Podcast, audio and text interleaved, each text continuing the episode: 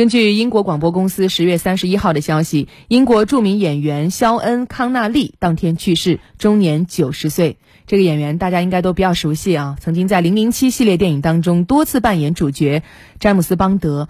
呃，应该说他在中国也是收获了一大票的粉丝。是的，说成长就是要不断的送别一个又一个你熟悉的人。嗯，呃，一九三零年出生的康纳利，幼年家中清贫，在主演扬名国际的《零零七》电影之前，他先后做过泥瓦匠、货车司机、棺材匠、私人保镖、人体模特、救生员等等工作。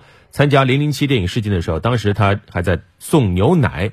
出演《零零七》以后，他也因为自己独特的高尚优雅的绅士风度，红遍了全球。我们来了解一下。Bond，James Bond，Mr. Bond, I suppose you would.。一九三零年八月二十五号，肖恩·康纳利出生于英国苏格兰爱丁堡。一九六二年，因在第一部《零零七》电影《零零七之诺博士》中饰演詹姆斯·邦德而一举成名。随后，他又连续主演多部《零零七》系列电影，塑造了一代绅士传奇特工形象，风度翩翩、睿智刚硬、身手矫健，身处险境中也依然风度不减。《零零七》的形象多年来持续风靡全球，获得大批粉丝，一度掀起了詹姆斯·邦德热。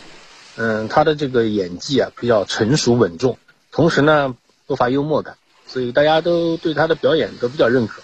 不过，肖恩·康纳利并不喜欢这个人物，决心辞演邦德，尝试其他角色，先后出演了《东方快车谋杀案》《勇闯夺命岛》《偷天陷阱》等经典影片。